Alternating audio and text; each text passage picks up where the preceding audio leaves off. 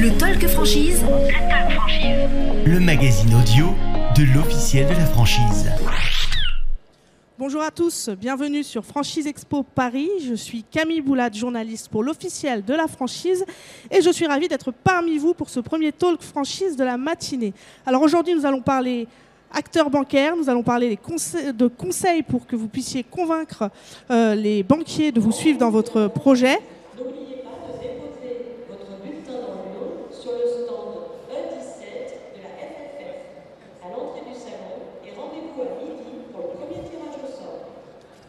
Donc je disais, nous allons évoquer les principaux conseils pour que vous puissiez, en tant que candidat à la franchise, euh, convaincre les banques, puisque dans la majorité des projets, un prêt bancaire sera effectivement nécessaire. Pour en parler, j'ai le plaisir d'accueillir Sylvain Bartholomeu, président et dirigeant associé du cabinet Franchise Management, et Aurélien Poncet, franchisé Delarte, installé à Orléans depuis septembre 2020, si je ne me trompe pas. Bonjour à tous les deux, merci d'être avec moi ce matin. Bonjour. Bonjour. Alors pour commencer, ça va être tout simple, euh, Aurélien Poncet, est-ce que vous pouvez nous expliquer un peu votre parcours, quelle a été votre expérience professionnelle avant de vous lancer euh, en franchise et qu'est-ce qui vous a décidé de devenir franchisé? Moi, j'ai un parcours euh, un peu divers. Moi, j'ai commencé par un apprentissage dans la restauration quand j'avais 16 ans, en service. Donc, deux ans de BEP, deux ans de bac professionnel. Et après, j'ai envie de voir autre chose. Donc, je me suis réorienté vers l'assurance. J'ai travaillé 15 ans dans une compagnie d'assurance, essentiellement en agence en tant que collaborateur, puis ensuite directeur d'agence pendant euh, cinq années. Et puis donc euh, après toutes ces expériences, j'avais envie de, bah, de me lancer moi-même, réaliser mon projet professionnel. Et c'est un peu naturellement que je suis retourné vers euh, mon premier métier qui était la restauration, puisque j'avais l'impression que j'avais pas tout vu ni tout fait à l'époque. Et c'est comme ça que l'idée s'est présentée. Quoi. Comment s'est fait le choix de l'enseigne? Et il me semble que vous avez repris un point de vente existant, donc pourquoi plus la reprise qu'une création? Alors déjà le, choix de l'enseigne, bon, c'est une enseigne que je connaissais puisque j'ai, en tant que client bien évidemment, parce que j'étais beaucoup en déplacement et, et ça faisait partie de mes, euh, mes points de repère en fonction de mes différentes missions. Euh, après une réflexion de plusieurs mois, j'ai contacté plusieurs enseignes, j'ai fait plusieurs essais, plusieurs entretiens. Euh, ensuite, visite au sein de la franchise il y a trois ans, 2019, où j'ai rencontré différentes enseignes que j'avais donc présélectionnées. et puis ensuite, voilà, après c'est par rapport aux projets qui peuvent se présenter. Pourquoi une reprise plus qu'une création? Il y avait différents projets à l'époque. Et euh, bon, il y avait un projet de reprise dans ma région d'Orléans, donc naturellement, je suis euh, porté candidat sur celui-ci.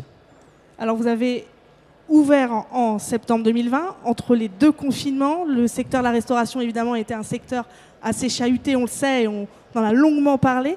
Euh, vous avez, quand on a préparé un peu cette conférence, vous m'avez dit que vous aviez obtenu l'accord de prêt avant le confinement, et bien évidemment. Comment ça s'est passé pour vous à ce moment-là euh, Est-ce qu'il y a eu euh, euh, peut-être une petite hésitation de votre part de continuer avec la crise de la Covid-19?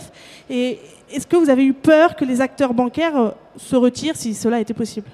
Alors effectivement pour être entrepreneur, bon c'est bien d'être courageux mais peut-être pas téméraire non plus. Donc le projet c'était vraiment finalisé fin 2019 avec la signature et la, rencontre avec les banques en décembre et un accord de prêt obtenu en janvier 2020. Donc effectivement, en janvier 2020, personne ne se doutait de ce qui allait euh, arriver. Moi, pour ma part, j'ai quitté mon emploi le 15 mars et effectivement, on se retrouve confiné le 17. Et donc là, on est arrivé au pire moment puisque au moment où on se lance, il faut absolument pas réfléchir et là, on s'est retrouvé un peu complètement bloqué. Et c'est vrai que c'était la période un peu la, plus compliquée où effectivement, euh, on commence à, réfléchir un peu. Il faut, c'est pas bon du tout. Euh, et finalement, donc tout de suite contact avec les banques l'accord était toujours valable. Hein, il n'y avait pas de souci de, leur côté. Après, tout ce qui a été mis en place par euh, les pouvoirs publics euh, nous ont conforté dans l'idée que euh, voilà, c'était juste une étape à passer, qui a priori, après, c'est, enfin, qui était plus longue que ce qu'on aurait pu espérer. Mais bon, tout a été mis en place, tout se, passe très bien. Donc après, on a attendu la fin du confinement, puis le projet a repris, seulement un décalage, parce que j'aurais dû reprendre en juillet, j'ai repris seulement en septembre.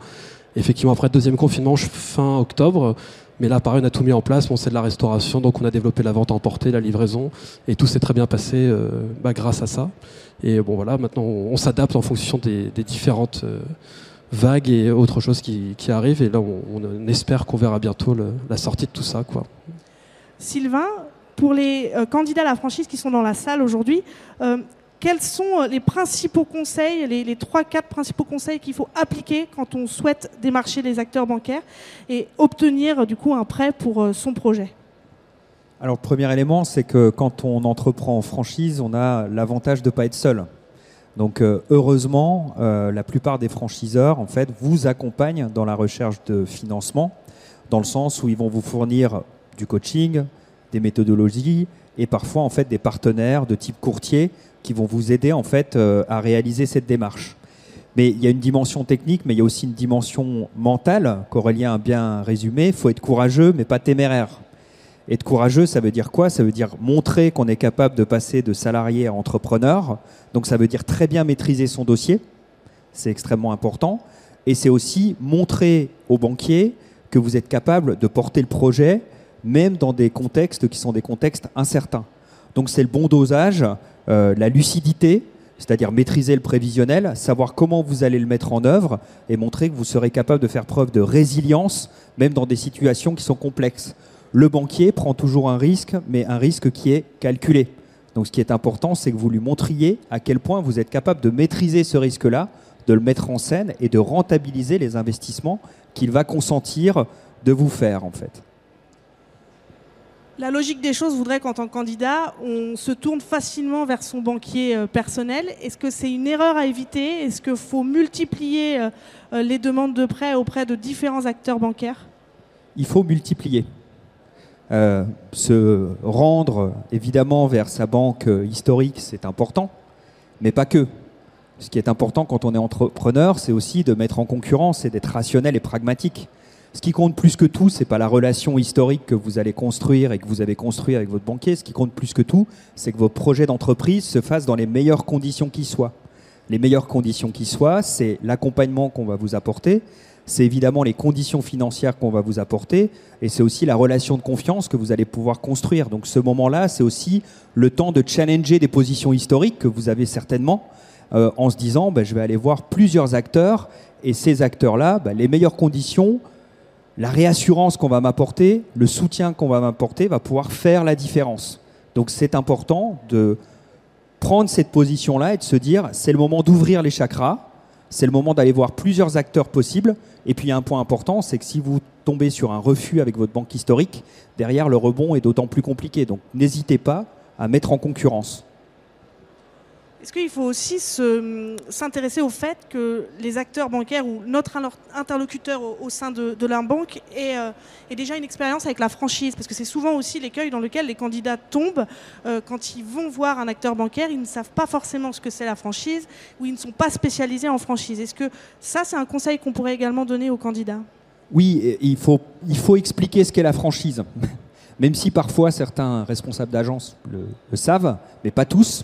Il faut expliquer en quoi en fait le projet de franchise va apporter de la sécurité au, au projet euh, en global. La franchise, c'est des meilleures réussites dans l'entrepreneuriat que l'entrepreneuriat isolé. Donc expliquer ça et valoriser ça dans le projet que vous allez mettre en scène, pourquoi vous avez souhaité devenir franchisé, pourquoi ça va apporter de meilleures garanties à votre projet d'entreprise, c'est essentiel. Euh, vous entreprenez, mais vous entreprenez avec un cadre, vous entreprenez avec une force de frappe. Aurélien chez Delarte, euh, c'est pas euh, la petite brasserie du coin, c'est une belle marque déjà bien implantée qui a déjà réussi à faire des franchisés. Donc vous êtes le Xème qui arrive derrière, et donc il y a eu quand même un certain nombre de réussites euh, précédemment. Donc c'est important de faire ce travail de pédagogie vis-à-vis euh, des banques que vous allez démarcher, en expliquant pourquoi vous souhaitez rejoindre un réseau de franchise et en quoi c'est une garantie supplémentaire qui va favoriser votre réussite à vous. C'est des points qui sont extrêmement importants. Ne présumez pas, parce que c'est faux, que les banquiers connaissent parfaitement la franchise. Moi, pour rencontrer des responsables d'agence euh, régulièrement et pour parfois avoir di- diligenté des formations sur la franchise à des responsables d'agence, je vous dis qu'ils sont parfois moins informés que vous et beaucoup moins informés que les franchiseurs que vous allez rencontrer. Il y a un point important aussi, c'est les jeunes réseaux. Les jeunes réseaux n'apportent pas forcément cette garantie-là ou ont moins de savoir-faire pour vous accompagner dans le financement de votre projet. Donc là, il va falloir aussi leur poser les bonnes questions, leur demander de vous apporter euh, des éléments de réassurance pour pouvoir bien monter euh, votre dossier et être capable d'argumenter euh, vis-à-vis des responsables que vous allez rencontrer. Justement, Aurélien, le choix de l'enseigne a-t-il joué en votre faveur euh, auprès des banques? Alors, on, a évoqué que c'était une reprise. Vous m'aviez dit que euh, avant que vous repreniez les rênes du restaurant, le, restaurant était déficitaire sur, sur plusieurs exercices. dans ce cas-là, comment on fait pour convaincre les acteurs bancaires de, nous suivre? Est-ce que la marque apporte euh, évidemment de la, réassurance auprès des acteurs bancaires? Oui, nécessairement, comme le disait Sylvain, effectivement, une marque comme Delarte est plutôt connue et reconnue, euh, franchiseur depuis plus de 20 ans. Donc forcément, déjà, ça, ça pèse et ça, parle directement aux acteurs bancaires, même si certains n'étaient pas euh, spécialement euh, ouverts à, financer ce, projet. Euh, après, dans mon cas particulier, effectivement, comme vous l'avez dit, c'était un établissement qui avait été créé en 2017, que je reprenais après trois exercices qui avaient été déficitaires, mais ça s'expliquait par des, questions de, gestion particulières qui avaient eu lieu. Donc j'ai pu rassurer les banques assez facilement par rapport à ça. Et en présentant un, plan, business plan euh, très complet, il n'y a pas eu de difficultés particulières. Quoi. Même si ma banque historique ne m'a pas suivi. voilà. Mais bon, voilà, j'ai trouvé euh, deux autres euh, organismes qui voulaient bien financer le projet. Il n'y a pas eu de difficultés particulières. Sylvain, vous parliez des jeunes réseaux et vous parliez aussi du fait que le candidat à la franchise doit s'approprier le projet. Je sais qu'il y a des réseaux qui proposent d'accompagner les candidats à la franchise lors de leur rendez-vous bancaire. Est-ce que c'est une bonne ou c'est une mauvaise idée? C'est une bonne idée euh, si on garde en tête que entreprendre, c'est s'engager. C'est un verbe d'action. Et ça veut dire que le moteur, c'est vous.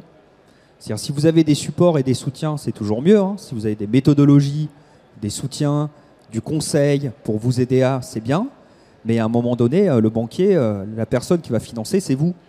Et donc, s'il a confiance en votre capacité à porter le projet, s'il sent derrière votre discours, derrière votre engagement, euh, derrière vos actions au quotidien euh, de relance, euh, etc., derrière la maturité, la compréhension que vous avez du projet, s'il sent un entrepreneur potentiel, et il sent que ces éléments-là sont raisonnables et rationnels, eh ben, il va y aller. S'il a des doutes, il ne va pas y aller. Et parfois, effectivement, la banque historique qui vous connaît sous une autre posture, ou qui va avoir un excès de confiance dans le projet, va pas suffisamment vous challenger pour vous permettre de financer. Donc c'est pour ça qu'il faut ouvrir aussi à d'autres partenaires bancaires. Évidemment, quand on parle banque, on parle apport et donc investissement. Euh, la question de l'apport est déterminante. Est-ce qu'il y a des conseils par rapport à ça? Est-ce qu'il y a des bonnes pratiques? On parle toujours entre 25 et 30% d'apport sur un projet. Est-ce que c'est toujours vrai euh, après euh, les deux ans qu'on vient de passer? Bah, Quand on est sur des projets jeunes avec des réseaux jeunes, il vaut mieux avoir un matelas de sécurité, un peu plus d'apport, parce que souvent euh, les banques vont demander en fait un peu plus d'engagement de votre part. Donc ça c'est un point important. En fonction des secteurs d'activité aussi, quand on est dans le service ou quand on est euh, dans des activités de distribution, de restauration, on n'a pas les mêmes taux d'apport. Ça, le franchiseur va pouvoir vous renseigner là-dessus. C'est-à-dire quel est l'apport personnel minimum dont vous devez disposer pour pouvoir financer votre projet. Ce qui est important, c'est qu'au-delà du financement, euh, ce que va regarder euh, le banquier, c'est la faisabilité, mais ce qu'il va regarder aussi, c'est la faisabilité de la réussite de votre projet, votre capacité à vous lancer. Donc ça veut dire que le prévisionnel doit être très bien fait, qu'il doit intégrer aussi euh, peut-être de la trésorerie de départ, du besoin en fonds de roulement, enfin des éléments qui vont vous permettre de sécuriser et de lancer votre activité de manière très sereine. Je prends des activités par exemple comme l'immobilier ou des activités de service. Il y a un temps en fait entre le démarrage et puis euh, la rentrée des premiers euros de chiffre d'affaires. Bah, ce temps-là, il faut qu'il soit bien dosé. Ça pose une question essentielle, c'est que pour obtenir un financement, il faut avoir un très bon expert comptable qui est capable de bien construire votre prévisionnel et de bien construire le prévisionnel en fonction des objectifs que vous comptez vous fixer, des objectifs qui sont réalistes dans l'enseigne que vous allez rejoindre, en prenant en compte aussi la montée en puissance progressive de votre activité. Et aujourd'hui, en sortie de Covid, et puis dans un contexte incertain, le sujet du prévisionnel, c'est un sujet qui est central. Justement, vous parliez de se faire, enfin, d'avoir un expert comptable. Donc, c'est se faire accompagner. On le répète euh, sans arrêt en tant que candidat à la franchise. Faites-vous accompagner, que ce soit par un avocat pour lire le contrat ou par un expert comptable pour faire un prévisionnel. De votre expérience, Aurélien Poncet, comment vous êtes fait accompagner? Est-ce que c'est avant tout le réseau qui vous a accompagné ou est-ce que vous avez fait appel à des, euh, à des conseils extérieurs? Alors après, effectivement, c'est le réseau qui présente euh, bah, euh, tous ces éléments-là. Et après, effectivement, moi, pour ma part, j'ai pris un expert comptable euh, qui travaille aussi avec des, franchisés du groupe, donc qui avait l'expérience du modèle et qui m'a bien conseillé et qui a fait le nécessaire par rapport à ça. oui. Et est-ce que du coup, pendant la, la période entre le moment où vous avez eu vos accords de prêt et le moment où vous, êtes, vous avez signé votre contrat de franchise et le moment où vous êtes lancé, vu qu'il y a eu la crise et les confinements, vous avez dû réadapter un peu votre prévisionnel pour rassurer les acteurs bancaires, j'imagine? Oui, oui, pendant le premier confinement, on a refait un autre prévisionnel avec une, grosse diminution du chiffre d'affaires pour voir ce, que ça pouvait donner. Et ça fonctionnait toujours, donc il n'y avait pas de, problème particulier. Sylvain, aujourd'hui, on l'a vu, il y a pas mal de secteurs d'activité qui ont souffert du fait de la crise. Quels seraient vos conseils justement en matière de prévisionnel? Est-ce qu'il faut faire une hypothèse haute, une hypothèse basse, une hypothèse moyenne? Pour que l'on arrive devant les acteurs bancaires avec le plus d'hypothèses possibles et d'être le plus rassurant possible euh, par rapport au projet Oui, c'est- important. Et alors, euh, deux choses que disait Aurélien est très très juste, c'est que souvent les franchiseurs référencent en fait euh, des, des cabinets d'expertise comptable qui vont intervenir auprès de leurs franchisés. Ça présente un avantage fondamental, c'est qu'en fait ces experts comptables ont l'expérience du modèle. Ils le connaissent, ils l'ont déjà pratiqué, ils le voient évoluer, ils reçoivent les données des franchisés en activité, donc ils vont pouvoir mieux vous accompagner. Donc quand le franchiseur a modélisé euh, ce système-là en référençant, c'est plutôt bien de lui faire confiance et de dire je vais y aller parce qu'en fait ces experts comptables ont euh, l'expérience du modèle. Ça c'est un point qui est extrêmement important. L'autre point important, effectivement, c'est de prendre en compte les situations, euh, le contexte économique que l'on vit actuellement et que l'on a vécu et de prendre de la distance par rapport à ça. Il y a des secteurs qui ont très bien surfé sur la crise Covid, donc les chiffres sont anormalement élevés. Et il y a des secteurs qui ont été très fortement impactés par la crise Covid et les chiffres sont anormalement bas. Typiquement la restauration à thème. Et de l'autre côté, des activités liées au bâtiment, par exemple, puisque euh, quand on était confiné, on a tous trouvé le moyen euh, d'investir dans des piscines plutôt que dans des voyages, forcément, ou de changer les fenêtres, euh, ou le papier peint, etc.. Donc en fait, tout ce qui est rénovation de l'habitat a eu des performances extrêmement élevées. Et puis ce qui est lié bah, aux activités qui ont été fermées de facto, les chiffres d'affaires ont été impactés. Donc en fait, euh, les prévisionnels par rapport à des N-1 ne ressemblent plus à rien du tout. Donc il faut reprendre de la distance et se dire, en période normale, qu'est-ce que ça donnait? Il y a deux ans, trois ans en arrière, ça ressemblait à quoi? Et puis se dire aussi que les secteurs qui ont été fortement impactés vont plutôt avoir tendance à rebondir. Donc ces éléments-là sont à prendre en compte avec votre expert comptable et avec votre franchiseur pour avoir en fait des éléments tangibles et toujours proposer en fait deux versions en se disant il y a une version difficile, hypothèse pessimiste, et une version plutôt rationnelle, optimiste, de manière à rassurer en fait les financeurs. Se dire dans une situation critique ou difficile, j'arriverai quand même à rembourser et à amortir mes, investissements. Dans une version euh, optimiste, évidemment, bon, ça fonctionnera beaucoup, beaucoup mieux. Mais je rassurais en fait mes partenaires financiers en montrant, dans un contexte compliqué, comment je vais réagir et comment je vais adapter ma gestion d'entreprise. Justement, au regard de ce que vous venez d'expliquer, est-ce qu'aujourd'hui, il y a des tensions dans les financements de certains secteurs d'activité et de certaines enseignes? Oui, tout à fait. Oui, alors il y a des tensions, bon, déjà parce qu'il y a eu une période où euh, euh, les banques ont un peu fermé les yeux sur le financement, hein, les PGE, etc. C'est anormal pour, euh, pour des banques de lâcher comme ça beaucoup d'argent et sans se poser de questions. C'est pas pas dans leur logiciel de pensée, on va dire ça comme ça. Donc là, ils reprennent la main et puis évidemment, quand ils voient euh, les prévisionnels arriver, quand ils voient les contextes économiques, etc., ils sont plutôt en frein parfois. Donc euh, on a en fait des secteurs d'activité où les chiffres sont très compliqués, où évidemment euh, les chiffres des franchisés en existant, sont compliqués, où là il faut apporter des garanties supplémentaires pour pouvoir financer son projet.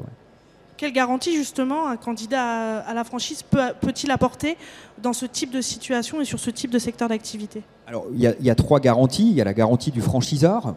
Est-ce que le franchiseur a su réagir, gérer son réseau euh, et sortir convenablement de cette crise? Donc ça, c'est un premier élément. Il ne dépend pas de vous. Et il y a deux éléments qui dépendent de vous. C'est votre apport personnel, plutôt le muscler, de manière à rassurer en fait les financeurs. Et le troisième élément, c'est vous. C'est votre mental, votre capacité à défendre votre projet. Il faut jamais oublier que derrière un dossier, il y a une personne. Et la personne, c'est vous. Si vous lâchez rien et si vous vous battez et vous croyez plus que tout à votre projet, vous allez trouver les financements. Si vous structurez votre projet, vous prenez la main, vous êtes maître du projet que vous allez construire et que vous avez l'envie, plus que tout, d'entreprendre et de monter un projet d'entreprise, vous arriverez à trouver les financements. Donc il y a un élément essentiel, le banquier va accorder ou pas euh, un financement, les banques vont être plutôt prédisposées à vous faire confiance, mais pour vous faire confiance, il faut que vous, vous soyez digne de confiance. Et une digne de confiance, c'est prendre le costume de patron. Un patron, il avance, il s'engage, il se bat, il se prend des claques, il ouvre en janvier, en février, il se prend quand même euh, euh, en mars un confinement et une annonce de Macron qui, sur le plan émotionnel, est extrêmement dur, mais derrière, il rebondit et il repart de l'avant. Et donc si derrière les banquiers que vous allez rencontrer ressentent ça, que vous êtes maître du projet, que vous le prenez en main et que vous avez une envie farouche d'entreprendre, il vous fera confiance. Donc vous êtes maître de cet élément-là, vous êtes maître de mieux doser votre apport personnel, mais vous êtes maître aussi de montrer que vous allez être un très bon entrepreneur. En franchise, en fait, le franchiseur vous apporte une sécurité, de la simplicité, de la réassurance, de la visibilité, etc. Mais c'est pas lui qui conduit, hein. C'est pas lui qui est sur le vélo. Vous êtes sur le vélo. Donc montrez que vous êtes le meilleur entrepreneur et que vous allez réussir coûte que coûte. Aurélien, pour donner un peu une idée euh, aux candidats à la franchise qui sont dans la salle, euh, quel était votre rapport avant de vous lancer en tant que franchisé et combien ça vous a coûté en matière d'investissement de reprendre euh, un point de vente d'Elarté? Donc au niveau de l'investissement global, on était sur 1 million 30 000 euros environ. J'avais un apport de 160 000 euros. Donc on est sur à peu près voilà, 16% d'apport personnel. Comment s'est passé du coup le lancement Alors parce qu'on a, on a dit, il y a eu le Covid, il y a eu le deuxième confinement. Comment vous êtes adapté et euh, quels sont aujourd'hui les, les chiffres de votre activité Si vous pouvez nous en dire quelques mots. Au niveau de la banque, déjà, avant, le, avant la crise, j'avais négocié un report de, remboursement des échéances de, 6 mois. Et j'avais pu emprunter sur 7 ans et demi au lieu de 7 ans. Donc, j'avais diminué déjà les échéances, mais c'est des, des, éléments que j'avais déjà pu avoir euh, avant l'arrivée du Covid. Euh, après, au niveau de l'activité aujourd'hui, euh, on est à peu près entre 90 et 95% du chiffre d'affaires d'avant, euh, donc de 2019. Effectivement, moins de couverts qu'auparavant, mais qui est compensé par la livraison, la vente à emporter notamment. Bon, là, avec la fin du pass sanitaire depuis une semaine, on retrouve plus notre clientèle de loisirs le soir et le week-end qu'on avait un petit peu perdu. Et donc je pense que les choses vont se rééquilibrer, revenir rapidement à la normale. Mais en termes de, chiffre d'affaires, il n'y a pas eu de. Bon, hormis pendant le confinement, bien évidemment, on était fermé euh, à la restauration à table, mais euh, il n'y avait que la vente emportée. Mais là, depuis qu'on est rouvert depuis presque un an, au mois de mai l'année dernière, euh, voilà, on est autour de 90% pour mon établissement de chiffre d'affaires. donc ça se passe plutôt très bien, oui. Sylvain, vous parliez de l'apport et de peut-être muscler un peu l'apport quand on souhaite se lancer sur un secteur qui a été en, difficulté pendant, pendant la crise. Comment on muscle son apport? Est-ce qu'il y a des, des façons de faire? Est-ce qu'il y a des, euh, des manières d'investir ou de financer son projet un peu alternatives? Oui, oui, il y a plein d'éléments. Après, les, franchiseurs vont vous euh, expliquer ça, en fait. Hein. C'est important euh, de pouvoir muscler l'apport. Après, vous pouvez le muscler aussi sur des projets familiaux, par exemple. Donc, avoir de l'entourage qui investit avec vous sur le projet. Donc, il y, a, plein d'éléments. Si on rentre dans le détail, on peut y passer beaucoup de temps. Mais euh, effectivement, euh, le sujet premier, en fait, c'est de vous dire attention à ne pas être trop juste euh, dans le financement de départ, à, prévoir en fait des éléments qui vous permettent de sécuriser et de se dire si demain vous vous retrouvez dans des situations où le chiffre d'affaires ne décolle pas comme prévu, vous avez des solutions de backup, quoi. Donc muscler l'apport personnel, oui, mais aussi se dire vous dans une situation compliquée, comment vous allez vivre. Ça, c'est essentiel pour être serein, il faut être capable de se rémunérer en fait, ou d'avoir euh, des possibilités euh, de la trésorerie euh, sur laquelle vous allez pouvoir piocher pendant le démarrage de votre lancement. Quoi. Important, les franchiseurs ont de plus, norment de plus en plus ces, éléments-là. Notamment, vous avez des courtiers en fait qui peuvent vous accompagner, qui sont référencés en fait par, par les franchiseurs. Donc en fait, toute cette technique-là de construire votre rapport personnel minimum, d'aller voir des banques pour pouvoir monter votre financement, d'avoir une méthodologie pour réaliser votre étude de marché, votre dossier de financement, ces éléments-là, en fait, sont de plus en plus normés par les franchiseurs. On a parlé des hypothèses, on a parlé des secteurs qui ont performé et d'autres qui ont moins performé pendant la crise. Euh, avoir ces hypothèses-là, c'est assez nouveau. Euh, impliquer dans son prévisionnel euh, les potentielles difficultés ou potentiels confinements qu'on pourrait avoir à long terme si jamais on revit une situation compliquée. Maintenant, c'est obligatoire d'intégrer tout ça quand on fait un prévisionnel et qu'on se présente devant des acteurs bancaires Ah oui, euh, enfin, de toute façon, euh, l'histoire montre euh, que nous sommes dans des contextes économiques extrêmement incertains, que les crises se rapprochent les unes des autres, qu'elles sont toutes différentes, mais il n'empêche que quand on regarde le marché de l'entrepreneuriat, il évolue de manière extrêmement intéressante.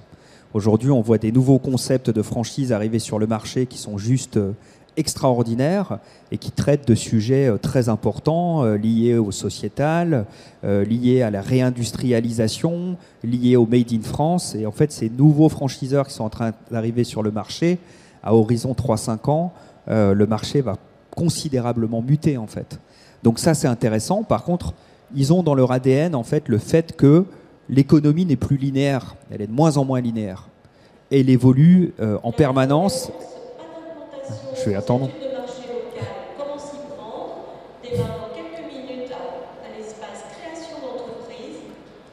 Et on, on l'a juste au-dessus de nous en plus. Donc le, le contexte bouge beaucoup. Donc, ah, je vais attendre. Voilà. Ok. Ça Donc voilà, c'est- ça évolue de plus en plus, donc c'est vrai que la linéarité est compliquée. Donc euh, très bon réflexe euh, d'Aurélien, par exemple, de refaire les prévisionnels. Moi, j'invite les entrepreneurs en général, qu'ils soient franchisés ou franchiseurs, à repenser en fait leur vision, à repenser leur prévisionnel régulièrement, parce qu'en fait le monde évolue euh, en systématique. Donc rien n'est linéaire, et aujourd'hui en plus les secteurs d'activité se rapprochent les uns des autres. Avant, on avait des silos entre la restauration à thème, la restauration rapide, etc. Et puis le digital vient euh, rebattre les cartes. Tout le monde fait un peu de livraison, etc., etc. Les offres bougent beaucoup, donc vous devez rester en veille permanente pour pas subir le système en fait. Merci beaucoup à tous les deux d'avoir été avec moi ce Merci. matin pour échanger sur ce sujet. Merci à vous d'avoir été dans la salle et de nous avoir écoutés. Dans quelques minutes, vous retrouverez mon collègue Nicolas Monnier pour un focus sur le secteur de la sandwicherie. Bonne fin de journée à tous et bon salon. Le Talk Franchise. Le Talk Franchise. Le magazine audio de l'officiel de la franchise.